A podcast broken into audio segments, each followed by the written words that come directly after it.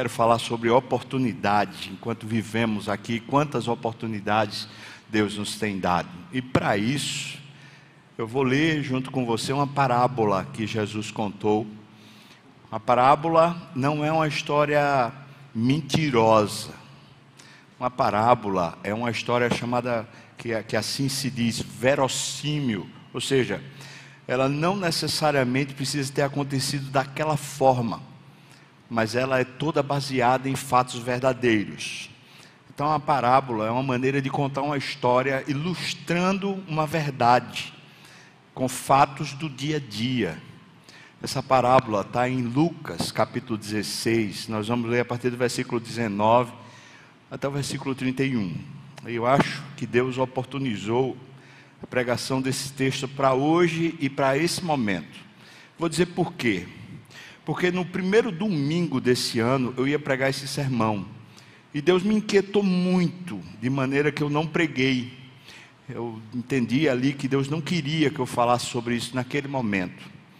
Depois, é, hoje, na verdade, de manhã, eu pre tinha preparado esse sermão para pregar hoje de manhã.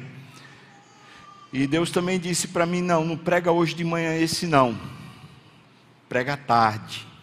Já tinha acertado com Humberto que hoje eu pregaria tanto de manhã como à tarde, porque Humberto está precisando fazer o trabalho dele de mestrado. Então ele está com uma agenda muito apertada. E ele está precisando de tempo para escrever lá o trabalho final do mestrado, só está faltando isso para ele concluir. Então eu disse: olha, tenta, tenta tirar uma folga aí para você escrever o, o texto que você precisa fazer, enquanto eu vou lá e prego. Então, coube né, na, na, na, oportunidade de Deus que esse sermão fosse pregado agora, à tarde. E eu, isso me faz pensar que Deus escolheu a dedo quem deveria estar sentado nesse auditório para ouvir esse sermão. Normalmente eu não prego para o YouTube nem para a mídia, eu prego para as pessoas que estão aqui. É muito importante para mim o contato visual, eu saber que as pessoas estão aqui, estão ouvindo, e eu creio nessa soberania de Deus. Essa é uma parábola que trata sobre morte, e trata sobre céu e inferno. E mais uma vez, não é um conto da carochinha, é uma história verídica, ou verossímil, como a gente queira dizer. Diz assim o texto, Lucas 16, do versículo 19 até o 31. Havia certo homem rico que se vestia de púrpura e de linho finíssimo e que todos os dias se regalava esplendidamente eu vou comentando à medida que a gente for lendo, para encher a, a, a parábola de vida. Ele está falando que esse homem rico, primeiro, ele vivia, a palavra que é colocada aqui esplendidamente, é que ele vivia como se fosse uma eterna festa, de comemorações, e com mesa farta, e com todo tipo de coisa glamurosa. E também o texto diz que ele se vestia de púrpura e linho finíssimo.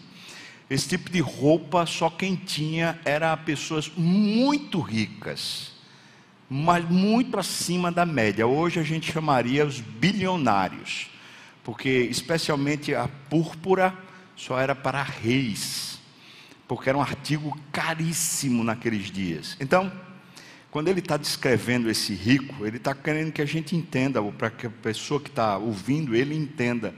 Não era uma pessoa que vivia bem com os posses regulares, mas era uma pessoa que estava muito acima da média. Era um bilionário, uma pessoa que tinha posses e riqueza em muita abundância. Versículo 20, ele faz o contraste. Havia também um certo mendigo Veja o contraponto. Ele era chamado de Lázaro. E a palavra Lázaro tem um significado nesse texto. Além de ser o nome da pessoa, veja que o rico não tem nome, mas o pobre tem um nome, porque Jesus quer destacar a vida desse, desse pobre, desse mendigo. Lázaro significa Deus me ajudou. Veja como Deus, tá, Jesus está fazendo um contraste. O rico pessoa que vive uma vida nababesca, e o mendigo a quem Deus ajuda, chamado Lázaro, que era coberto de chagas, que jazia à porta do rico e desejava alimentar-se das migalhas que caíam da mesa do rico, e até os cães vinham lamber-lhes as úlceras. Bom que a gente entenda aqui que naquela época raramente se tinha cachorro domesticado. Normalmente não eram cachorros domesticados, especialmente que viviam pelas ruas. Então esse homem estava ali sob um risco, não só de, de pessoas que podiam fazer maldade, mas também das feras. Então, uma pessoa que está totalmente desvalida, desprotegida, não tem recurso financeiro, tem doença, está cheio de chagas e correndo riscos. Esse é o quadro que Jesus pinta a respeito desse homem chamado Deus ajudou Lázaro. Versículo 22. Aconteceu morrer o mendigo e ser levado pelos anjos para o seio de Abraão. Essa expressão, seio de Abraão, é o paraíso. Para os desavisados, para os que não entendem a Bíblia, essa é uma expressão que era muito usada pelos rabinos daquela época. Seio de Abraão era uma referência ao céu. Então, está dizendo que Lázaro, a quem Deus ajudou, foi pego pelos anjos e foi levado direto para o céu. Depois o texto diz assim: morreu também o rico, e ele foi sepultado. Veja que o pobre, o Lázaro, ninguém nem fala de sepultamento ou seja, ele foi um indigente.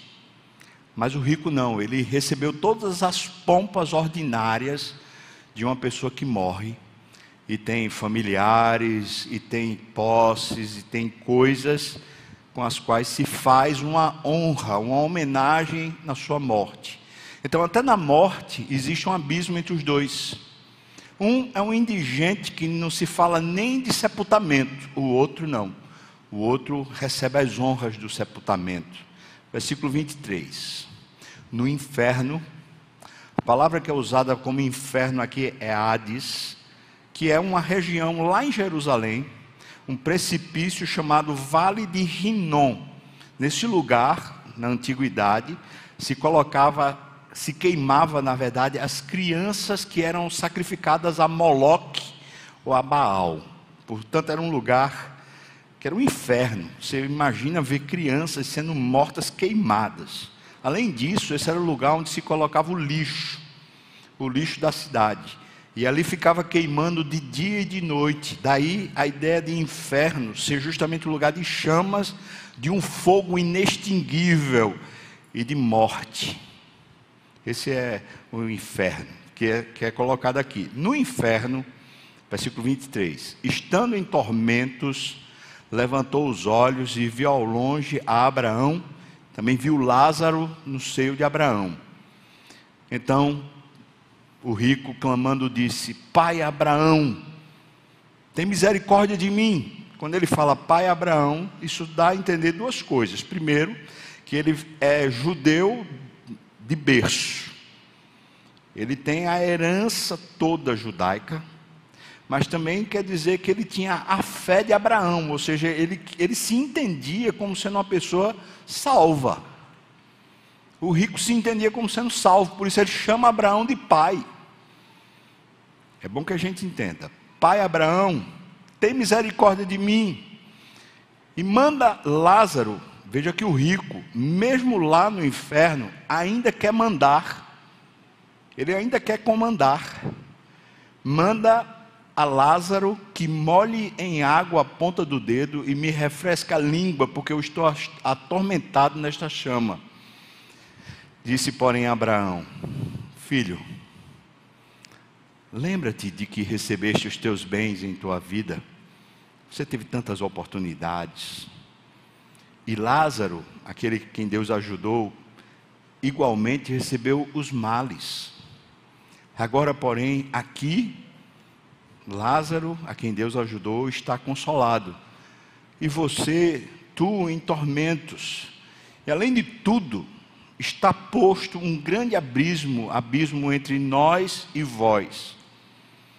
de sorte que os que querem passar daqui para vós outros não podem, nem os de lá passar para nós. Então replicou: Pai, eu te imploro, veja, veja o pedido dele. Eu te imploro que o mandes, que mandes Lázaro à minha casa paterna, porque eu tenho cinco irmãos, para que lhes dê testemunho, a fim de não virem também para este lugar de tormento. Agora morto, ele se importa com a vida eterna. Ele se importa que seus familiares não vão para o inferno, assim como ele está lá. Então ele está pedindo, está clamando. Versículo 29. Respondeu Abraão: Eles, seus familiares, têm Moisés e têm os profetas, ou seja, tem o Velho Testamento todo. Ouçam-nos. Mas ele insistiu: Não, pai Abraão. Se alguém dentre os mortos for ter com eles, arrepender-se-ão. Se acontecer um negócio desse, quem sabe assim, um, um, morto aparecendo e pregando o evangelho, pode ser que dê um susto e aí eles se arrependem. Versículo 31. Abraão, porém, lhe respondeu: Se não ouvem a Moisés e aos profetas, tampouco se deixarão persuadir, ainda que ressuscite alguém dentre os mortos. E a parábola para aqui, nesse lugar. Queria orar com você. Senhor Deus, mais uma vez eu te peço, misericórdia sobre mim. Ó oh, Pai, unja os meus lábios, que o meditar do meu coração seja agradável a Ti, Deus. Mas também eu peço unção sobre as mentes, os corações de irmãos e irmãs tão queridos que estão aqui nesse lugar, Pai. Isso eu te peço no nome santo de Jesus. Amém e amém.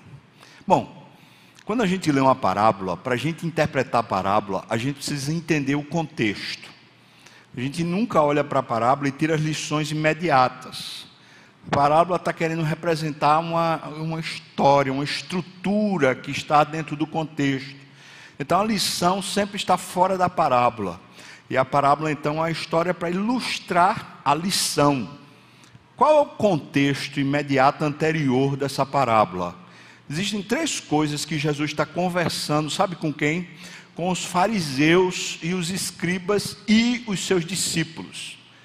Na verdade, esse, essa história toda começa lá no capítulo 15, quando os escribas e os fariseus estão olhando para Jesus estão dizendo: Ele come com pecadores. Ele não é essas coisas todas, não. Ele come com pecadores. E ali ele conta três parábolas. Vocês lembram? A parábola da ovelha perdida, dracma perdida e do filho pródigo. Depois que ele conta essas parábolas, então ele passa Jesus. Depois de contar essas parábolas para os escribas e fariseus, Jesus se volta para os seus discípulos, mas ainda está no mesmo ambiente, e ele passa a ensiná-los e ele fala sobre três cuidados que deveriam ter. Dê uma olhada, por favor, no Evangelho de Lucas, capítulo 16, versículo 13 e 14. Ele fala sobre o perigo de amar ao dinheiro. Veja, ninguém pode servir a dois senhores, porque ou há de aborrecer-se de um e amar ao outro, ou se devotará a um e desprezará o outro.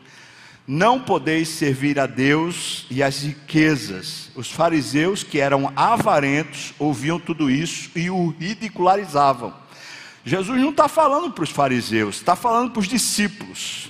Vocês não podem servir a dois senhores, ou vocês servem a riqueza, ou vocês servem a Deus. Mas os que estão ouvindo, os fariseus, estão ridicularizando o ensino de Jesus. Sabe por quê? A Bíblia diz, porque eles eram avarentos, eles amavam dinheiro. Logo a gente já está vendo que esse rico que é contado na parábola é uma ilustração dos fariseus, ou das pessoas que amam o dinheiro. Segundo ensino que Jesus está fazendo imediatamente anterior à parábola, capítulo, versículo 15, capítulo 16, versículo 15. Mas Jesus lhes disse: Vós sois, falando para os escribas, para os fariseus, Vós sois os que vos justificais a vós mesmos diante dos homens. Mas Deus conhece o vosso coração. Pois aquilo que é elevado entre os homens é abominação diante de Deus.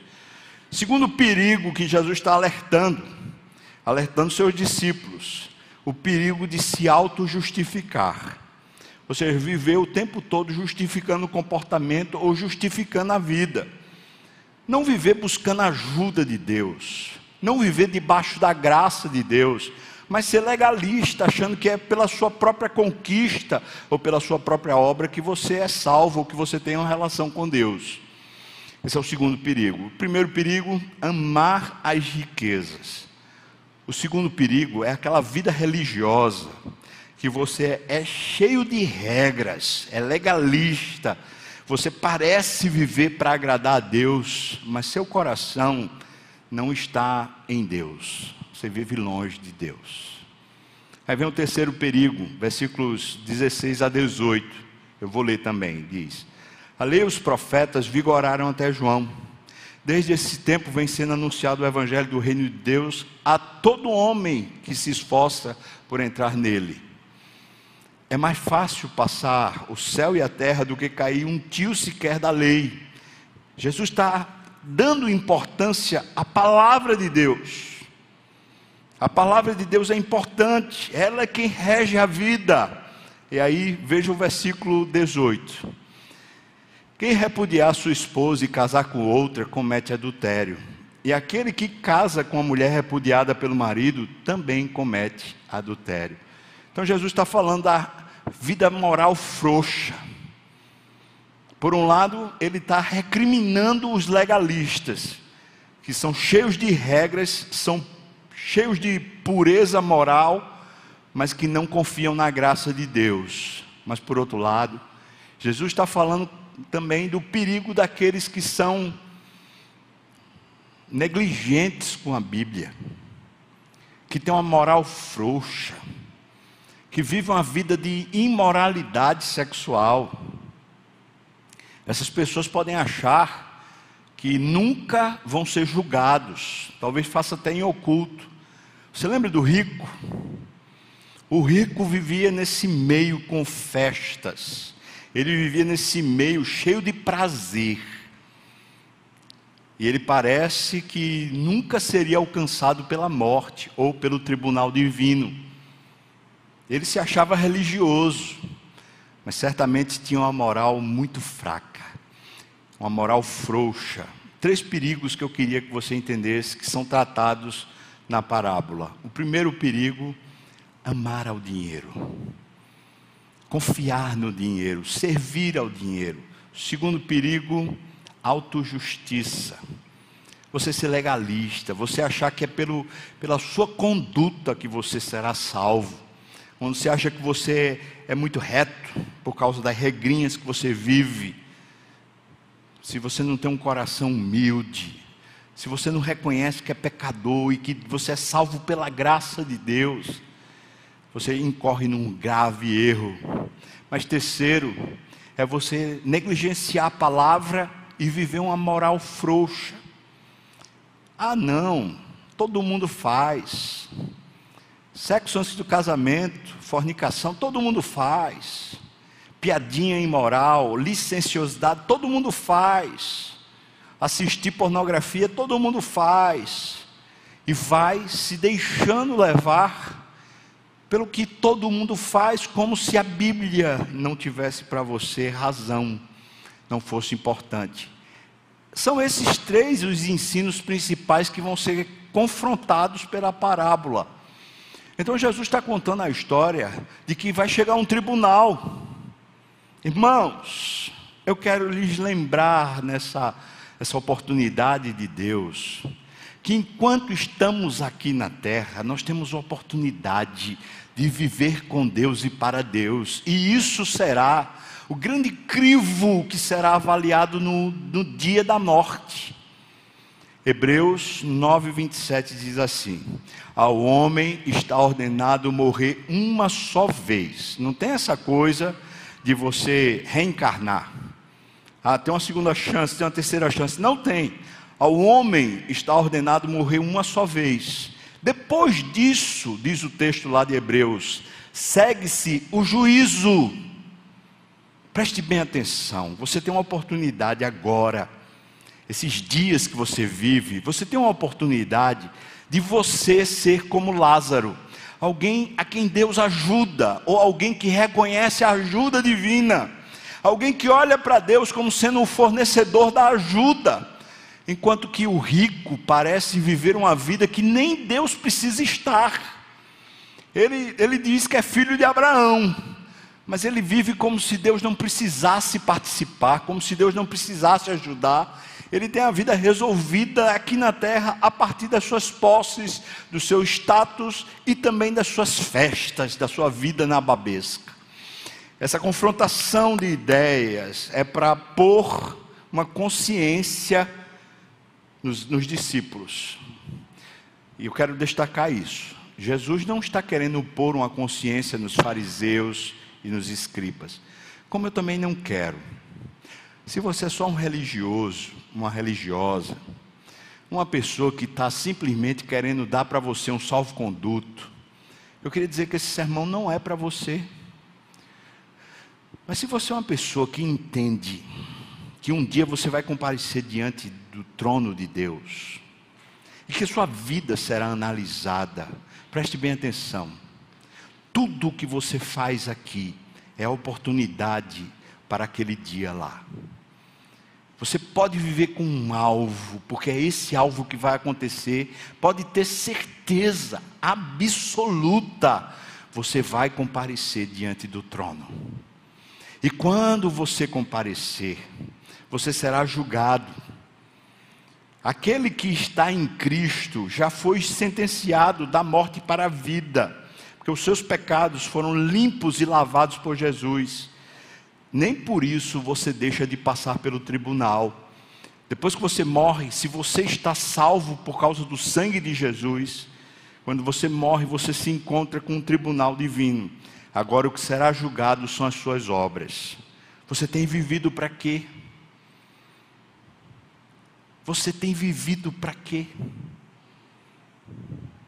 Agora, se uma pessoa não vive debaixo do sangue de Jesus, não vive pela graça do Senhor Jesus, quando ele morre, ele vai direto diante do tribunal divino, onde será condenado ao inferno. Essa é uma certeza. Talvez nesse mundo que a gente viva, as teorias que têm sido plantadas para a gente é de que as coisas todas estão aqui e não existe nada depois daqui. É como se tudo só dependesse desse tempo agora. Mas a Bíblia diz para nós: não vos enganeis, de Deus não se zomba, aquilo que o homem semear, isso colherá. Preste atenção, porque eu e você estamos plantando agora para a eternidade. Eu não estou falando de salvação, porque a salvação é pelo sangue de Jesus, mas eu estou falando que o estilo de vida que temos será julgado. E nós temos um estilo de vida que estamos plantando algumas coisas que um dia vamos colher. Se não colhermos ainda em vida, pelo menos parte daquilo que nós estamos plantando, certamente no dia do tribunal nós colheremos. E isso é por demais importante, porque isso lança luz, lança perspectiva na minha vida. Eu tenho muitas oportunidades enquanto eu vivo. O que eu estou fazendo com as minhas oportunidades, se eu lançar a minha vida numa perspectiva de encontro com Deus, tudo que eu faço são oportunidades para aquele encontro que é inevitável. Mas se eu perco de vista a perspectiva, eu fico vivendo como se o aqui e agora fosse a única coisa. E o aqui e agora é muito duro. Veja o aqui e agora de Lázaro. Lázaro é chamado de Deus ajudou, mas parece que ele vive uma vida sem ajuda nenhuma. Olha para Lázaro, ele tem uma realidade tão cruenta, tão miserável, tão pobre, tão frágil Parece que ele vive como se não quisesse viver. Mas ele viveu plantando coisa boa, plantando honra e glória a Deus.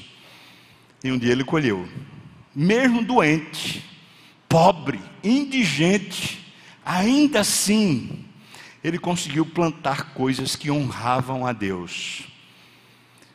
Agora vejo o, o rico que não tem nome, o que é que ele plantou? que foi que ele colheu? Queria pensar com você o seguinte: o que é que essa parábola não ensina para você não cair no erro? Destacar aqui três coisas que essa parábola não ensina. Primeiro, a parábola não ensina que quem sofre aqui na terra, quem é pobre aqui na terra, será salvo. A parábola não está ensinando isso. Por isso, o pobre tem nome, Lázaro que é Deus ajudou. Ou seja, ele é salvo por causa da graça, porque Deus ajudou ele. Ele não é salvo porque ele é pobre, ou porque ele é uma pessoa sacrificada, que sofre muito. Então, entenda uma coisa: sofrimento e pobreza não salvam ninguém. Isso faz parte de uma teologia que não é a nossa e não é a bíblica. Segunda coisa que a parábola não ensina, que todo rico vai para o inferno. A parábola não está ensinando isso. É bem verdade que Jesus disse que era muito difícil que um rico entrasse no reino de Deus. E ele disse isso quando ele viu um jovem que veio querer viver a vida eterna. E quando Jesus disse: Vai, vende tudo que tem, dá aos pobres e me segue, ele ficou muito triste e foi embora. Nessa hora, os discípulos ficaram abismados e disseram assim: Se é assim, quem pode entrar no reino dos céus? E aí Jesus disse para eles: é muito difícil que uma pessoa que seja rica, que ama a riqueza, entre no reino dos céus. Mas, Jesus continua, mas para Deus nada é impossível. Ou seja, a Bíblia não está condenando os ricos ao inferno, nem essa parábola tão pouco. Terceira coisa que essa parábola diz, não quer ensinar para nós, que ser pobre traz algum privilégio espiritual. Ser pobre não, ser humilde sim, mas ser pobre não. Existe muita gente que é pobre e é arrogante, assim como existe também muito rico que é humilde. Ser humilde traz sim privilégio espiritual, mas ser pobre não necessariamente. Então, preste atenção que isso abre os nossos olhos sobre a nossa vida. Primeiro, você ama a Deus ou ama a riqueza. Segundo, você confia em Deus ou confia no dinheiro? Terceiro, você serve a Deus ou você serve às riquezas? Como é que você está vivendo, irmão? Deus escolheu a dedo trazer você aqui hoje. Como é que você está vivendo? Se fosse hoje o dia que você morresse e se encontrasse com o céu, você seria salvo? Você iria para o paraíso? Eu e você sabemos que vamos morrer.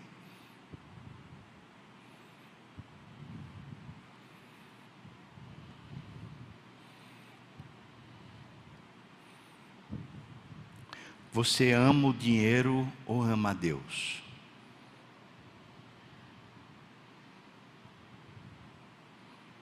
Você confia no dinheiro ou confia em Deus?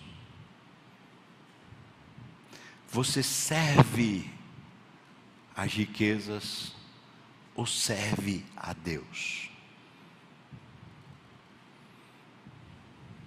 O que é que essa parábola então nos ensina? Bom, eu vou elencar aqui sete aprendizados que essa parábola ensina. Primeiro, que alguém que confia em Deus será ajudado, mesmo que sofra doenças, sofra humilhações e mesmo que os seus desejos não sejam supridos. Veja que Lázaro vive na porta de um rico, ele deseja comer as sobras e ele não recebe. Veja que ele é doente e veja que ele é humilhado socialmente mesmo nessa situação, pelo nome a gente entende que ele recebe ajuda divina. Então a primeira coisa que ela está dizendo é: se você confiar em Deus, não importa a sua situação, seja rico ou pobre, mas se você vive realmente confiando em Deus, pode ter certeza que um dia você vai colher isso. Segundo, essa, essa parábola está ensinando para a gente: depois que a gente morre, não tem mais nada que se possa fazer. Veja que o rico está pedindo a Abraão, por favor, mande alguém pregar lá para os meus irmãos. Por favor, peça a Lázaro, mande Lázaro molhar a ponta do dedo para estar na minha boca. E Abraão explica: olha, a gente tem um abismo aqui, ninguém pode passar de um lado para o outro. Então, quem vai para o inferno vai eternamente. E não tem nada que se resolver depois, só pode resolver agora. Então, segunda lição dessa parábola é: depois da morte, segue-se o juízo. E na, na eternidade haverá justiça. Se você acha que aqui o mundo é cheio de injustiças, pode ter certeza que esses 70, 100 anos que você vive aqui, não passa de um não passa de um piscar de olho na eternidade. Na eternidade haverá justiça. Terceiro, essa parábola ensina que existe céu e existe inferno.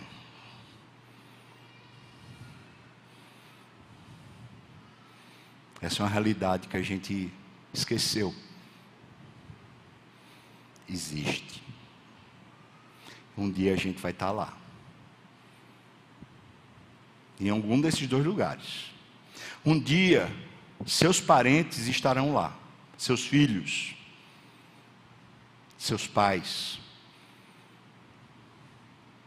Seus irmãos.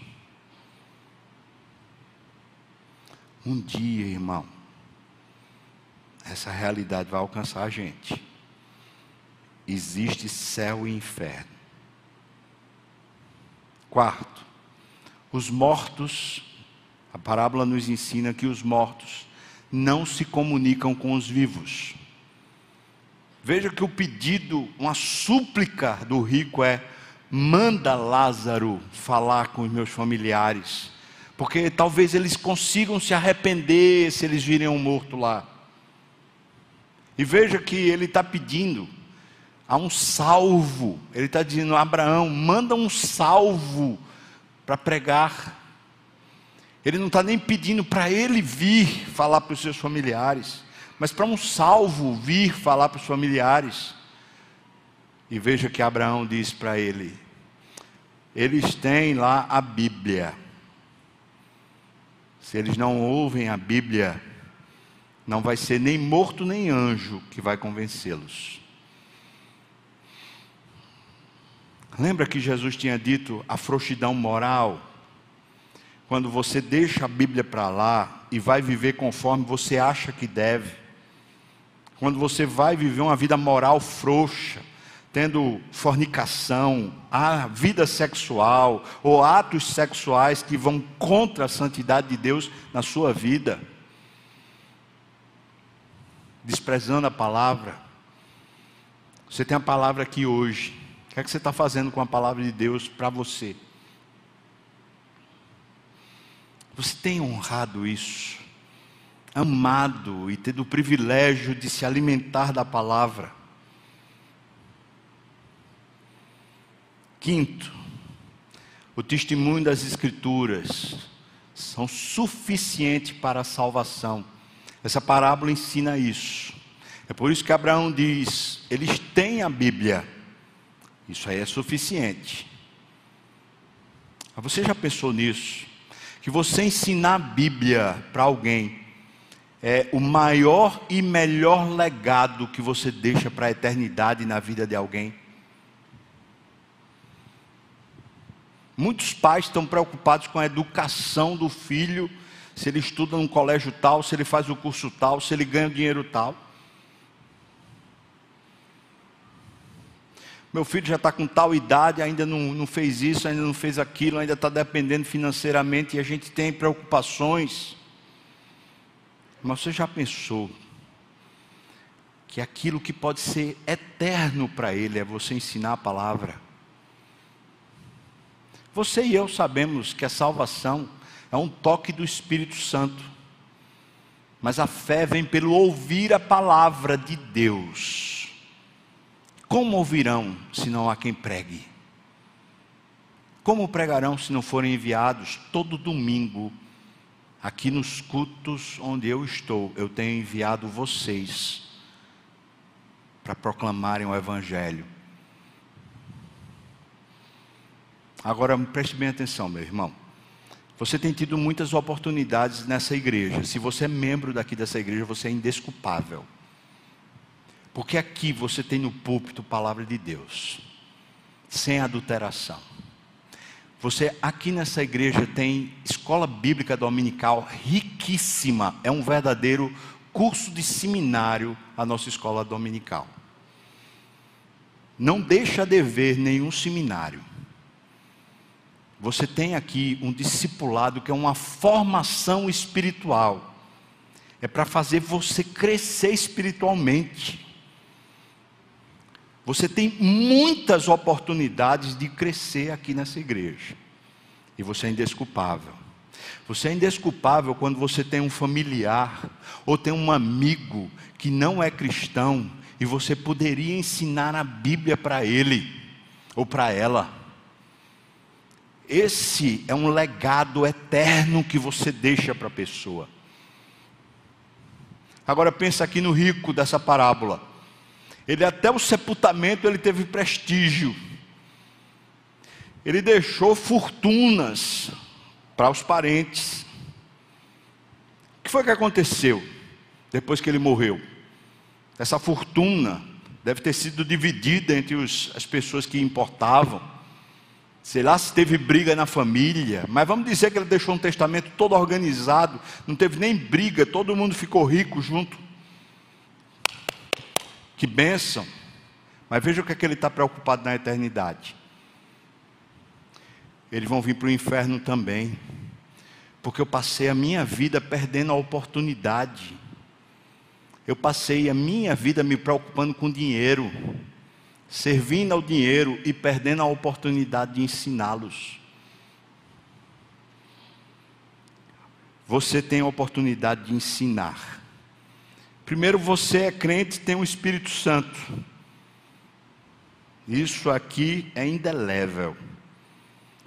Mas além disso, você tem formação espiritual dentro dessa igreja. E você tem muita oportunidade de crescer, se quiser. Sexto, o que é que importa nessa vida na nossa na terra, enquanto vivemos aqui na terra? Essa parábola mostra para a gente que três coisas importam enquanto a gente vive aqui na terra. Três coisas que devemos plantar enquanto vivemos aqui na terra. Primeiro, confiar em Deus, não na riqueza. Plante isso no seu coração. Isso importa. Senhor, eu me apegarei a Ti, eu confiarei em Ti. Eu posso perder tudo, eu posso ficar um indigente, eu posso ficar uma pessoa na favela, mas eu não posso perder o Senhor, eu confio no Senhor. Deus é o meu ajudador. Você lembra do Asaf? Enquanto ele ficava vendo a pompa dos ricos, dos arrogantes, ele ficou com o coração dele frágil. Quase ele tropeça, quase ele perde a fé. E aí ele olha para Deus, e aí ele diz: Quem mais tenho eu no céu senão a ti? E na terra não há quem eu deseje além de ti. Ele se satisfaz no Senhor. Confie no Senhor. Isso importa enquanto você vive na terra. Plante isso, plante na sua vida, plante no seu vocabulário, plante isso nas suas convivências. Eu me importo, eu confio é no Senhor. Segundo, quem você ama? Você ama Deus mais do que a riqueza, mais do que o status. Se você ama a Deus, então você também deve pegar todas as pessoas que você ama e dar Deus para elas. Do jeito que quando você ama o dinheiro, você quer que as pessoas que você ama recebam dinheiro também para viverem bem. Da mesma forma, se você ama Deus, você vai querer dar Deus para as pessoas. E aqui está um grande testemunho de se você ama Deus ou ama riquezas. O que é que você quer deixar? O que é que você quer dar para as pessoas que você ama? Terceiro, o que é que você segue? O que é que orienta você? Você segue a sociedade, o comportamento e o padrão da sociedade? Você segue a palavra de Deus. Plante isso. Não é regra. Não é você viver cheio de regras, bitolado. Mas pegue a palavra de Deus e diga: Eu me humilho, eu quero honrar a palavra, eu quero que Deus seja o meu guia pela palavra. Ou será que a gente está sendo conduzido pela sociedade? O nosso comportamento é leviano. A gente faz um voto. Senhor, vou ler, vou ler a Bíblia todo dia, mas chega final de janeiro a gente já não está mais lendo. Ah, porque eu estou muito preocupado, é porque eu tenho muita coisa. A gente é só aquela sociedade de Oséias, que diz assim: conheçamos e prossigamos em conhecer ao Senhor. E aí Deus diz: o seu amor é como a neblina, cedo passa. Você logo, logo se esquece dos seus votos e vai viver para o seu Deus. Será que nós somos assim, irmãos? Será que é assim que temos vivido? O que seguimos? Seguimos a palavra ou seguimos os padrões da sociedade? E sétimo, a sétima lição que eu quero trazer dessa, dessa parábola é que na vida que temos aqui, nós temos que aproveitar as oportunidades. Eu queria que você pensasse aqui comigo a respeito do rico. Veja só, ele tem vestes maravilhosas, ele tem convivências maravilhosas, ele tem sabores maravilhosos, ele tem festas maravilhosas, ele vive uma vida regalada. O que é isso senão oportunidade? Se ele tivesse olhando para a eternidade, cada um dos seus convivas, essa oportunidade de pregar para a classe social mais alta, pregar para os ricos, para os arrogantes, era dele. Inclusive os seus irmãos que também estavam na festa mas ele se esqueceu. Você tem oportunidades. Você acha que Deus colocou você na universidade para quê? Para você ganhar o certificado final lá, o diploma? ah, ingênuo. Eu não acredito que você pensa nisso. Não é possível que você seja tão tacanho que acreditar que Deus colocou você na universidade para lhe dar um certificado, um diploma.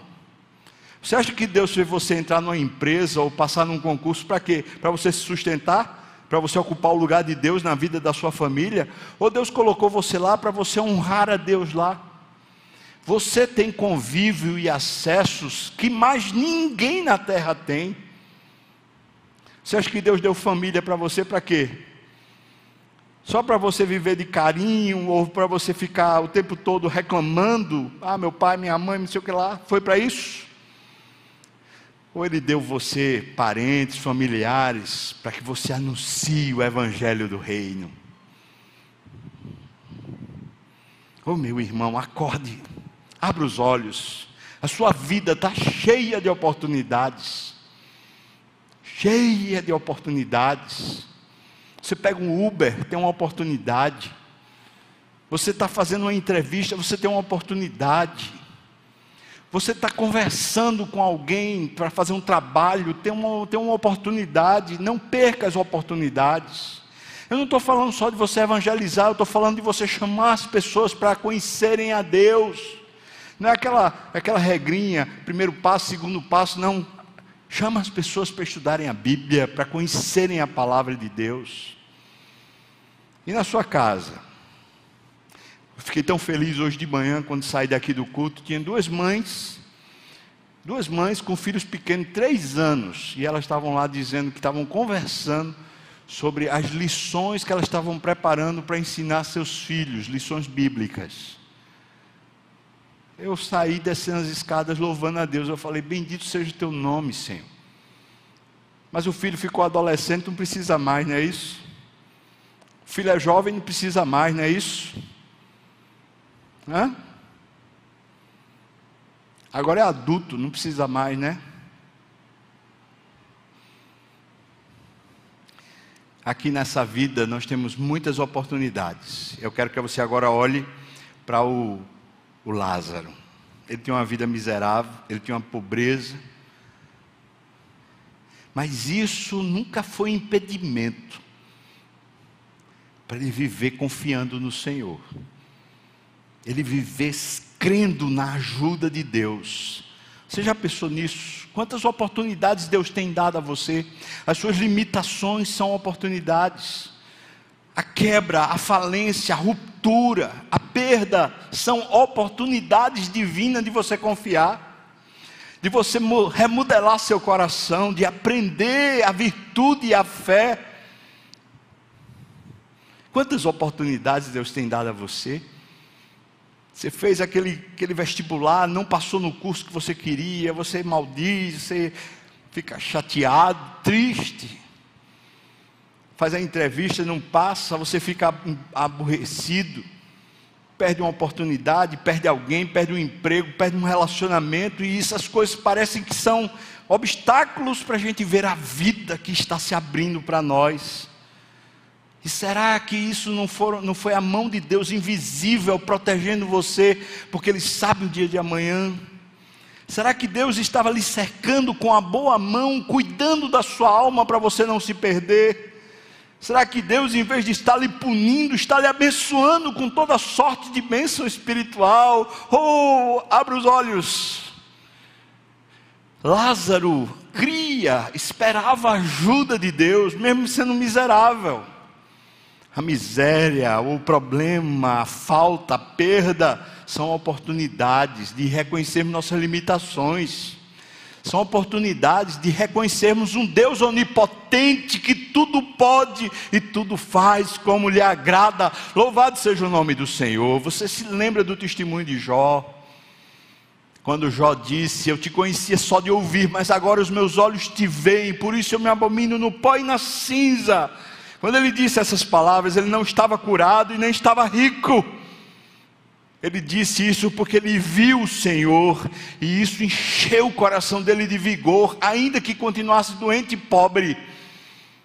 E ali Deus diz: Ora, ora pelos teus inimigos, que eram amigos, mas que vieram para distratar você, ora por eles. E enquanto chorava, Deus restaurou-lhe a sorte, ele ficou curado, Enquanto ele orava pelos amigos, ele enriqueceu de novo. Louvado seja o nome do Senhor. Você já pensou que Deus tem dado para você, nas suas limitações, uma grande oportunidade?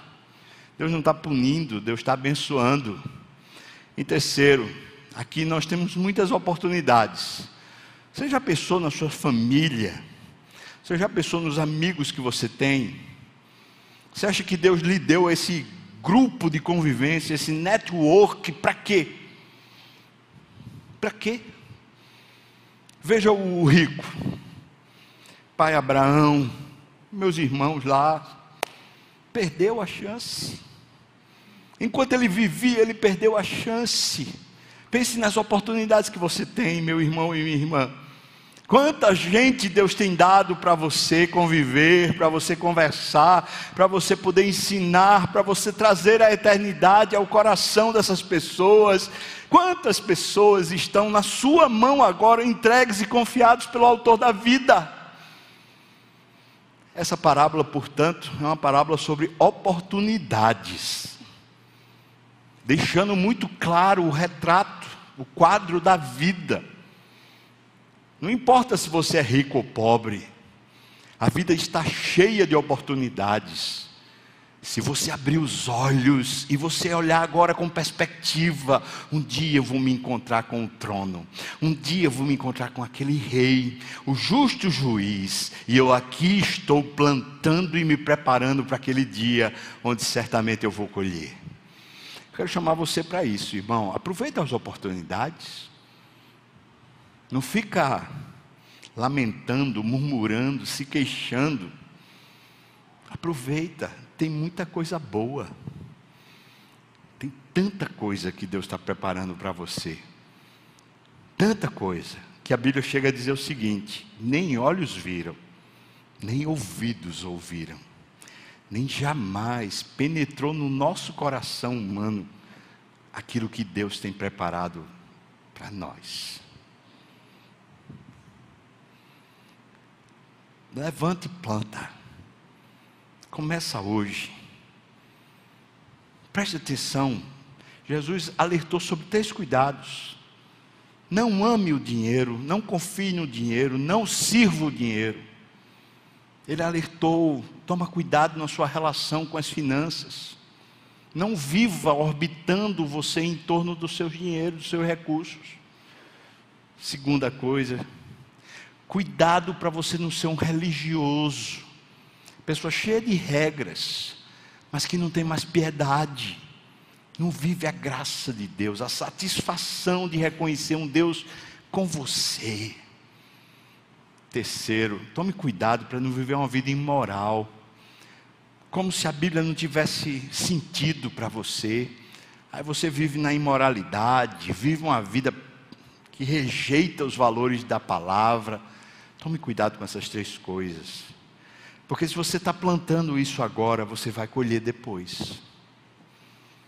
Se você está vivendo com amores pelo dinheiro, servindo ao dinheiro, ou se você vive uma vida religiosa, cheia de regras, ou vive uma vida deixando a palavra de lado, imoral, não vai ser surpresa quando você chegar diante da, da morte e Deus disser para você: você vai para o inferno. Não vai ser surpresa. Foi isso que você plantou. Você amou o dinheiro. Você viveu para o dinheiro. Não, não vai ser surpresa quando você for, for desmascarado como um religioso sem coração, cheio de regras, mas não vivia para amar a Deus, humilde, servindo. Ou quando você for des, desmascarado como sendo um imoral, estava na igreja, mas vivia na pornografia. Estava na igreja, mas vivia tendo as suas saidinhas lá, no motel ou tendo um namoro de fornicação, aí você diz, mas isso não tem nada demais. Olha para a palavra. Apocalipse 21, 8. Fora do céu ficarão os imorais. Lá a palavra que é usada como imorais, no grego, quer dizer adúlteros e fornicadores.